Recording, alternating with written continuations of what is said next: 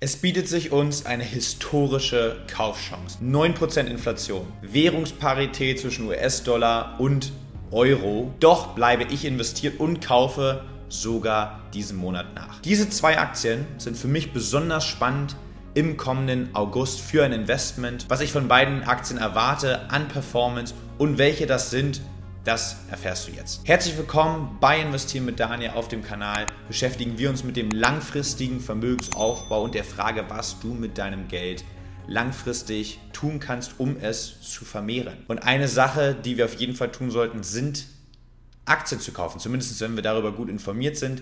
Zwei möchte ich dir heute vorstellen, welche der beiden Aktien ich persönlich am spannendsten finde. Das sage ich dir am Ende des Videos. Bis dahin, denk dran, dass es keine Anlageberatung ist. Das ist wie immer, wie du es kennst, nur meine Meinung und mir ist es ganz wichtig, dass wir natürlich hier zwei Ideen und ich dir auch gerne zwei, diese zwei Aktienideen mitgebe, aber du immer deine eigene Meinung bilden solltest. Deine Finanzen liegen in deiner Verantwortung und äh, deshalb ist es umso wichtiger, quasi auch die eigene Analysepflicht an dieses Video nochmal anzuschließen. Lass uns gerne beginnen mit einem Unternehmen, das selber 37% unter seinem Allzeithoch handelt. Ob die Aktie jetzt wegen dieses enormen Kursrutsches günstig bewertet ist, das schauen wir uns jetzt an. Die Rede ist von dem Unternehmen, was du jetzt auf dem Bildschirm siehst. Wir schauen uns mal den Chart an. Wie kann es sein, dass ein Unternehmen wie Kering ja, äh, so stark gefallen ist? Kering ist ja vor allem im Luxuskonzern, muss man sagen. Ich kann es tatsächlich zum einen verstehen, man hat vor allem eine Überbewertung abgebaut. Ja, das heißt, auch hier wir werfen gleich mal einen Blick auf die Qualität des Unternehmens. Unfassbar wichtig, nicht jedes Unternehmen ist immer ein Investment. Jetzt ist, wie gesagt, Kering für mich auf jeden Fall spannend. Ansonsten können wir sagen, gerade auch in der aktuellen Marktphase, wer sich bisher diesen Luxus gekauft hat, der wird das wahrscheinlich trotzdem tun. Und das ist eigentlich jetzt nicht unbedingt, ähm, dass der Umsatz bei Kering zurückgegangen ist. Was macht man? Ich habe gerade schon das Wort Luxuskonzern gesagt und das ist auch absolut richtig. Man hat eine Reihe sehr renommierter Häuser, wie man es selber nennt, im Bereich Mode, Lederwaren, Schmuck, Uhren. Die Marken, da werfen wir jetzt gerne zusammen einen Blick drauf. Denn die Marken sind weltbekannt von Gucci über Saint Laurent, Bottega Veneta, Balenciaga, Alexander McQueen ist hier alles dabei. Man hat diese Marken teilweise über Jahrzehnte aufgebaut. Sie sind für viele Leute nicht mehr vielleicht aus ihrem Leben wegzudenken und das ist auch gerade bei Kering für mich der extreme Burggraben, ähnlich auch wie LVMH, also Louis Vuitton, Moet Hennessy, es geschafft hat, sehr ikonische Marken in den letzten Jahrzehnten aufzubauen, sind die beiden für mich, wenn ich an Luxus denke und ein Investment in diesem Bereich, für mich die absoluten Spitzenreiter. Und ich finde einfach Kering von der Bewertung, da werfen wir gleich einen Blick zusammen drauf, einfach noch interessanter und noch günstiger bewertet. 2021 war es bei Kering so, man hat erstmal über 42.000 Mitarbeiter, hat einen Umsatz erzielt über 17,6 Milliarden Euro und man hat insgesamt über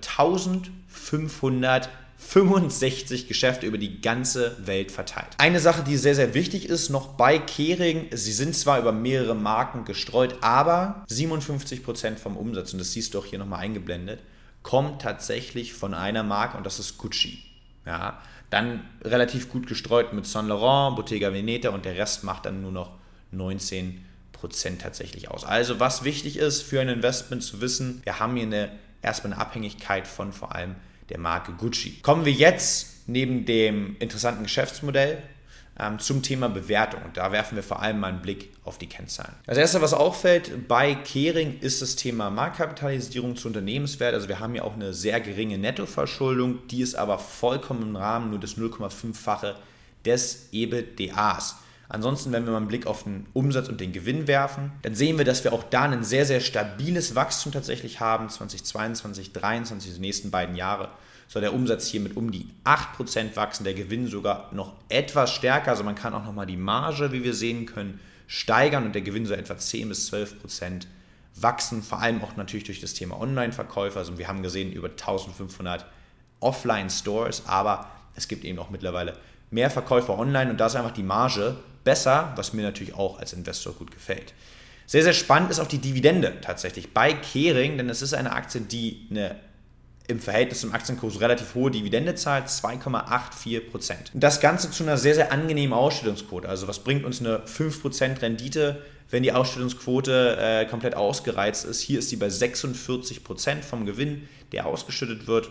Fantastisch. Die Dividende wird auch schon seit 2001 gezahlt und über die letzten fünf Jahre gab es hier allein ein Wachstum bei der Dividende von 25% Alles sehr, sehr spannend. Dazu kommt meiner Meinung nach eine unfassbare Gelegenheit von der Bewertung einfach. Denn die Aktie tendiert aktuell zum 16er KGV, 16,2 um genau zu sein, für dieses Jahr. Der historische Schnitt von Kering in der Vergangenheit liegt eher so bei 29 über die letzten 10 Jahre gesehen. Alleine nächstes Jahr durch das Gewinnwachstum sollen wir dann bei einem 14,7er KGV sein. Also das ist wirklich historisch. Deswegen war eine Einleitung das nicht nur eine, eine Floskel, historische Kaufchance. Das ist, muss ich wirklich sagen, bei Kering also wer noch nichts im Luxusbereich hat, auf jeden Fall einen Blick wert. Natürlich, und das sage ich dir als Disclaimer, bevor wir zur zweiten Aktie kommen, ist es unfassbar wichtig, weil ich die Aktie spannend finde, mach dir die eigene Meinung. Denn zu einer ausführlichen Analyse, die du auf jeden Fall machen solltest, wenn du in Einzelaktien investierst, gehört eben noch ein Blick aufs Management dazu, gehört ein Blick auf die Konkurrenzsituation dazu. Da gehört auch ein Blick dazu, vielleicht auch nochmal einen fairen Wert selber zu berechnen, um nicht nur zu sagen, sie ist unterbewertet, sondern die Renditeerwartung tatsächlich zu ermitteln. Das Ganze hier, das Video ist Inspiration. Wenn du selber lernen willst, wie du das machst, trag dich gerne einfach mal unten in der Videobeschreibung äh, für ein kostenloses Erstgespräch ein mit mir oder jemandem aus meinem Team wird das Gespräch dann sein und wir schauen einfach mal, welche Erfahrungen hast du, wo stehst du gerade und kann ich dir vielleicht auf diesem Weg helfen, das eben auch selbstständig, eigenständig für dich zu erledigen. So viel dazu und so viel zur Aktie Nummer 1. Kering für viele tatsächlich auch relativ unbekannt. Aktie Nummer 2 ist, glaube ich, noch unbekannt und ich habe kaum jemanden gesehen, der jemals über dieses Unternehmen gesprochen hat. Wir werfen einen Blick auf den Chart. Kommen wir zum zweiten Unternehmen, welches über 41% unter seinem Allzeithoch steht. Die Rede ist von Charter Communications. Jetzt denken sich viele, habe ich noch nie gehört. Ja, deshalb besprechen wir es heute hier zusammen. Wie gesagt, nicht oft passiert in der Vergangenheit, dass es so starke Rücksetzer hier bei dem Unternehmen gab. Deshalb glaube ich umso spannender, dass wir jetzt hier in diesem Video über die Aktie sprechen. Was macht Charter Communications? Es ist ein amerikanischer Betreiber von Kabelnetzen, digitalem, interaktiven Fernsehen, Video on Demand, Internet und Telefondiensten. Ja, das Ganze ist auch auf mehrere Firmen teilweise aufgeteilt, ähm, vor allem die Marke Charter Spectrum ja, da ist man der drittgrößte Kabeltreiber in den USA und hat eine ganz nette Anzahl an Kunden. Ja, insgesamt hat man hier, wie wir sehen, 32 Millionen Kunden in den USA und das Ganze in 41 Bundesstaaten. Man hat natürlich auch das Angebot, das jetzt hier vor allem für Privatkunden. Man hat auch noch eine Sparte, die Spectrum Business heißt. Hier geht es vor allem um kleine mittelständische Unternehmen, wo genau auch diese Dienstleistungen, also Breitbandprodukte, sage ich es einfach mal, den Kunden äh, angeboten wird. Im Zusammenhang noch hier mit den Unternehmen quasi gibt es auch noch Anwendungen zur Steigerung der Produktivität. Und das Ganze noch eine Etage drüber ist Spectrum Enterprise, also nicht Business, sondern Spectrum Enterprise für wirklich sehr, sehr große Unternehmen und sogar Regierungsbehörden, die hier äh, Kunde sind bei Charter Communications. Hier geht es vor allem darum, auch gerade über Glasfaserlösungen nochmal besseres Internet und so weiter zur Verfügung zu stellen. Jetzt werfen wir auch natürlich neben äh, dem Geschäftsmodell mal einen Blick darauf, wie sieht es eigentlich kennzahlentechnisch bei Charter Communications aus. Ein Punkt, der dir unbedingt auffallen sollte, ist das Thema Marktkapitalisierung und Unternehmenswert. Denn wir sehen hier eine Marktkapitalisierung von 76 Milliarden US-Dollar, aber wir sehen einen Unternehmenswert von 173 Milliarden US-Dollar. Das bedeutet nichts anderes, als dass Charter fast 97 Milliarden US-Dollar Schulden hat. Das ist enorm viel, wenn man denkt, dass die Marktkapitalisierung 76 Milliarden ist. Aber, und das muss man sagen, man hat natürlich auch einen enormen Cashflow. Ja, also das ist ungefähr das 4,4-fache des EBITDAs. Also wenn man das gesamte operative Ergebnis nutzen würde, um die Schulden zu tilgen, bräuchte man 4,4 Jahre, um das zu tun. Das ist und das muss ich auch sagen, relativ hoch. Ja, also für mich persönlich ist es immer nett, wenn das Unternehmen es schafft, innerhalb von vier Jahren das Ganze zu erledigen. Jetzt sind es hier 4,4 Jahre. Also das ist sehr, sehr wichtig für dich mitzunehmen. Ansonsten umsatztechnisch, gewinntechnisch, wie ist das Unternehmen aufgestellt?